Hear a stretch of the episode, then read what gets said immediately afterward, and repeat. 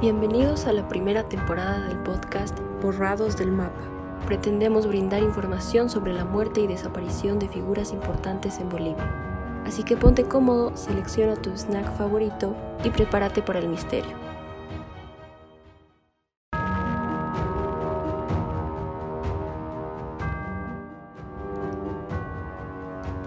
Hola a todos, bienvenidos nuevamente a nuestro segundo episodio de Borrados del Mapa. En nuestro anterior episodio hablamos sobre el padre Luis Espinal, un personaje del cual si quieren volver a escuchar más datos sobre su muerte pueden volver a sintonizar el primer capítulo del episodio. El día de hoy presentaremos a otro personaje bastante controversial del cual ya dimos un poco de pauta en el anterior episodio. Mika, ¿de quién se trata esta vez? Claro, Denise. En este episodio hablaremos del Che Guevara, un personaje, como mencionabas, muy controversial que levanta mucho debate entre chicos y adultos. A continuación, escuchen su historia. Crónica del fusilamiento de Ernesto Che Guevara. Debe ser cerca del mediodía, por el calor que aumenta y el olor a sopa que flota en el aire. Un soldado del ejército boliviano trae un plato de sopa caliente, aunque no puede distinguir bien el sabor a causa de las muchas lesiones tras la captura. La herida de bala en la pierna, la mala alimentación que no distingue entre papas o piedras. El soldado casi no mira al comandante guerrillero que yace encorvado en el asiento. El prisionero casi no tiene fuerzas para levantar la cabeza. La sopa podría tener más sal. El olor de la tierra seca se cuela por las rendijas de la precaria construcción donde lo tienen encerrado, pero le permite escuchar el ruido que hacen esos pajaritos marrones que tanto le hacen acordar a los horneros de Argentina. Patria, naciste de los leñadores, de hijos sin bautizar, de carpinteros, de los que dieron como un ave extraña una gota de sangre voladora. Él piensa en Neruda, en el enigmático acento chileno, en el olor de agua de coco y la pólvora, en el verde paisaje de la insurrección del Congo. Por momentos se pregunta si todo esto es real, si será un delirio de fiebres y Tania lo que viene a buscar para tomar unos mates a orillas de ese arroyo que tanto le gusta, el Ñancahuazú. Pero el arroyo en realidad es un río,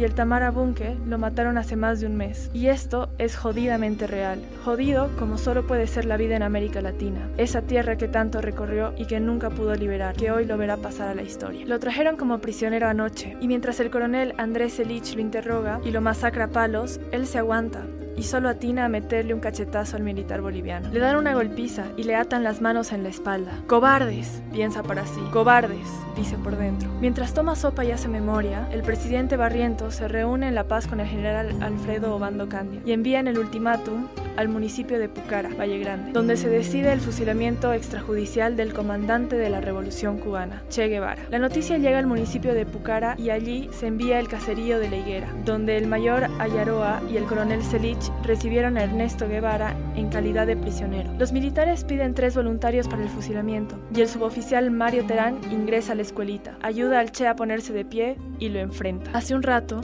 en el cuarto que está junto al suyo, hubo dos ráfagas de metralleta y unos golpes contra el suelo le confirmaron que Pablo Chino Chang y Simeón Cuba fueron fusilados. Sabe que lo espera la misma suerte, aunque también sabe que vivo vale más que muerto. El soldado Terán toma el fusil con las dos manos. Usted ha venido a matarme, dice Guevara. El soldado le esquiva la mirada, pero Guevara lo alienta a que no titubee, que no tenga miedo. Dirá cobarde, Vas a matar a un hombre. La ametralladora Uzi, en la tarde boliviana, repiquetea y le destroza las piernas al prisionero. Vuelve a tabaletear y le da en el corazón. Duda, y llama al suboficial Carlos Pérez, que junto al soldado Severo rematan el cuerpo del comandante, bajo las órdenes estrictas de la CIA. Sobre el sargento Terán se dijeron muchas cosas. Se supo por rumores que había recuperado la vista gracias a médicos cubanos, aunque nunca se supo si esto fue verdad. También se dijo que tenía problemas de alcohol, que había necesitado atención psiquiátrica, que salía disfrazado hasta con pelucas porque los cubanos querían matarlo. Pero cuando se presentaba algún trámite solo decía su nombre por temor a los rumores y que casi no salía de su casa, producto de una existencia de fantasmas malos presagios y miedo. Lo único que se puede aportar a esto es que él fue quien disparó el fusil que acabaría con la vida de Ernesto Che Guevara y daría vida a un símbolo de relevancia mundial, uno que despierta grandes pasiones en la opinión pública, tanto a favor como en contra. Para muchos de sus partidarios, Ernesto Che Guevara representa la lucha contra injusticias sociales, mientras que sus detractores lo consideran un personaje autoritario y violento. Podrán morir las personas, pero jamás sus ideas. Ernesto Che Guevara.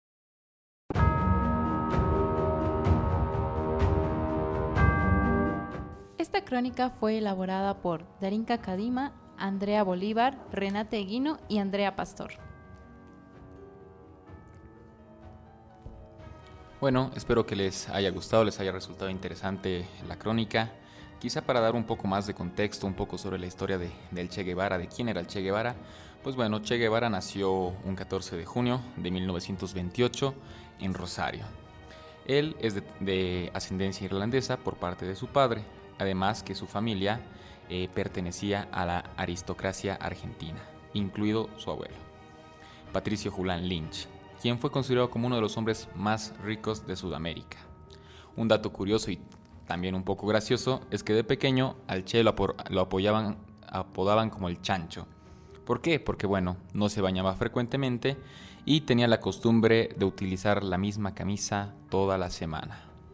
No sé qué piensan chicos eh, un poco sobre el Che, qué les apareció la crónica, cuáles son sus comentarios. También para las personas que nos estén escuchando, ¿qué opinan? Creo que existen muchas opiniones difusas respecto a la figura del Che, porque justamente eh, significaba un ícono para cierta ideología y por esas mismas razones que causa mucho debate, ¿no? Y eh, bueno, hablando un poco de su muerte y específicamente de dónde están enterrados sus restos, que tendría que ser eh, en Valle Grande, se cree que eh, últimamente se ha hecho una investigación que, en la que se cree que los restos del Che Guevara de hecho no, no pertenecen al Che Guevara. Se ha realizado una investigación por cubanos que em, parece que justamente estos restos no pertenecen al Che y resulta algo bastante eh, controversial por el hecho de que había mucha gente que iba incluso al lugar para, eh, bueno, rendirle culto, hacer un peregrinaje y bueno, eh, no sé qué opinan ustedes chicos respecto a esto. Mm, a ver, creo que es el perfecto ejemplo de qué era el Che, ¿no? Era ideología pura, era idea pura. Porque le está haciendo rendir homenaje a unos restos que ni siquiera eran de esa persona. Al igual que hoy en día se le rinde homenaje a una imagen que quizás ni siquiera correspondía a esa persona. Entonces, podemos tomar en cuenta que la ideología que él representaba quizás no era lo que sus ideas representaban. Y quizás para los bolivianos el Che para algunos puede ser una persona muy importante, muy loable o muy respetable, pero para otros, y ese es mi caso, es una persona que no tiene nada de loable, nada de respetable, nada de honorable. Entonces, eh, quizás dar un poco más del contexto del por qué, y es porque él ha llegado aquí a Bolivia a hacer una guerrilla que no correspondía, que ha venido básicamente a hacer mella en el orgullo nacional, peleando contra bolivianos que no tenían nada que ver con él, que no tenían nada que ver con su ideología. Y más adelante les voy a dar un dato de cómo es que se ha descubierto dónde estaba él después de escuchar a Lucas o a Denise que creo que quieren hablar igual de esto. Bueno, un poco para hablar sobre los restos, ¿no? Que justo estaba hablando Mika. A lo que yo tenía entendido es que los restos del Che, junto a los restos de sus compañeros combatientes, fueron trasladados a Cuba el año 1997, donde actualmente reposan en el Memorial Ernesto Che Guevara de la ciudad de Santa Clara, ¿no? Eh, como bien se sabe, puede que haya distintas versiones de dónde estén estos restos, será que son los de ellos, ¿no? Y bueno, las personas que lo veneran van, visitan, etcétera, pero muchas de estas personas tampoco saben en realidad mucho sobre la historia, ¿no? Que poco a poco ahora la, vamos a ir desglosando, comentando un poco cuál ha sido el proceso, ¿no? Eh, en una de esas oportunidades, eh, cuando el Che Guevara eh, parte de Argentina con dirección a México, es donde tiene uno de sus primeros encuentros con la guerrilla cubana, ¿no? Ahí es también donde se encuentra con los hermanos Castro, Raúl y Fidel Castro, y como que se comienza a empapar de esta ideología, de esta idea de la, de la revolución, ¿no? Y, motivado con, con, esta idea es que decide acompañarlos, ¿no? Vuelve a Cuba y otra de los trabajos o bueno, otra de las profesiones que también tenía el Che, resulta que también era médico. ¿no? Entonces acompaña a esta revolución, a, a este movimiento en Cuba como un médico más. ¿no? Y posterior a esto es que, que el Che, al ver todo este movimiento, toda esta idea de la revolución, es que dice, bueno, hagamos lo mismo en Latinoamérica, ¿por qué no intentarlo? No sé. Y tuvo la, la brillante idea de, de, comenzar este plan en Bolivia, ¿no? Lo cual tuvo un principio y un fin de forma inmediata, ¿no? Sí, creo que justo hablando de esto mismo, estamos yendo por el, eh, justamente por el camino que, al que quería llegar, que es que en este momento en el que después de que el Che se vaya de Cuba, tenía obviamente eh, organizado una, cierta, una cierta eh, serie de acciones que quería llevar a cabo en Latinoamérica, pero se dice que no hubo una buena relación entre él y Fidel Castro, como se trata de aparentarlo, como se dice que había que eran como que una... un que sería eh, una alianza entre dos personas que tenían los mismos ideales, pero se decía, y esto lo escuché así de boca en boca, que a Fidel Castro no le gustaba que la figura del Che sea más popular que la de él mismo, por lo que eh, se veía que posiblemente el Che llegaría a superar incluso en popularidad o incluso en ser el icono de esta revolución del mismo Fidel, por lo que fue él quien dio el dato de que estaría en Bolivia eh, organizando las guerrillas en, nuestro país. Entonces, prácticamente lo traicionó. Es lo que se dice. Que si, lo, si se atrapó al Che, si es que luego eh, surgieron toda esta serie de acciones que llevaron hacia su muerte, fue porque Fidel Castro lo traicionó. O en otro caso, que no fue él quien le dio eh, las la suficiente cantidad de personas para que lo resguarden o para que lo acompañen, por lo cual estuvo prácticamente eh, desprotegido, no tenía con qué defenderse o sin el armamento necesario. El respaldo que tenía que tener, el que le había prometido Castro, no lo tuvo. Y es por eso que prácticamente fue traicionado y que por eso es que lo atraparon. No, no sé, en, ese punto me, suena interesante, suena bastante lógico por cómo han pasado las cosas, pero por otro lado no empezó en Bolivia, creo que eso es importante, no es que fue directamente el plan en Bolivia, no es que fue Cuba-Bolivia, sino que fue Cuba-Argentina primero. Entonces tenía que eh, planes en, con un foco de guerrilla en Salta, con un periodista argentino, Ricardo Massetti, y fue ahí que después del, del, fracaso rotundo que tuvo en Salta, decidió eh, ir hacia Bolivia. Incluso había tenido un... Eh, creo que se llamaba la derrota del Congo, la, el, sí, la derrota del Congo, también tenía otra en sus aras de derrotas. Entonces, después de esto es que dice, ok, vamos a, ver un punto estratégico, pensamos, ok, Bolivia es un buen punto estratégico por cómo funciona, entonces no viene directo el Che solo, primero manda a Tania a La Paz a que se infiltre en, todo el, aparato militar boliviano y ya después llega, pero lo interesante es que una vez que se asienta en, Santa Cruz, en, Valle Grande, a orillas del río eh,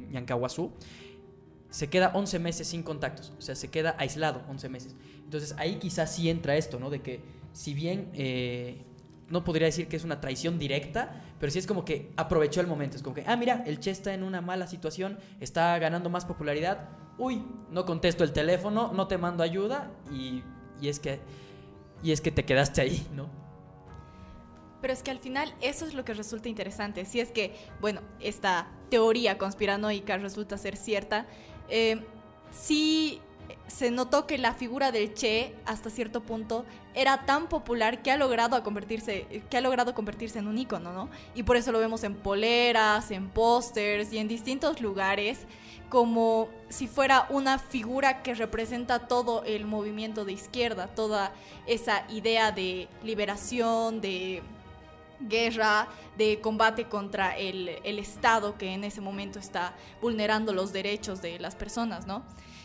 Y bueno, resulta bastante gracioso el hecho de que si se ha tratado de matarlo justamente porque tenía demasiada popularidad, al final después de muerto igual tenga mucha más popularidad incluso, porque se convierte en una figura incluso que eh, sobrepasa los límites de la ideología que trataba de representar, porque es una figura capitalista, porque se vende a mí se vende en gran cantidad en poleras, en pósters y un montón de productos justamente para las personas que quieren mostrar que apoyan esta ideología, ¿no?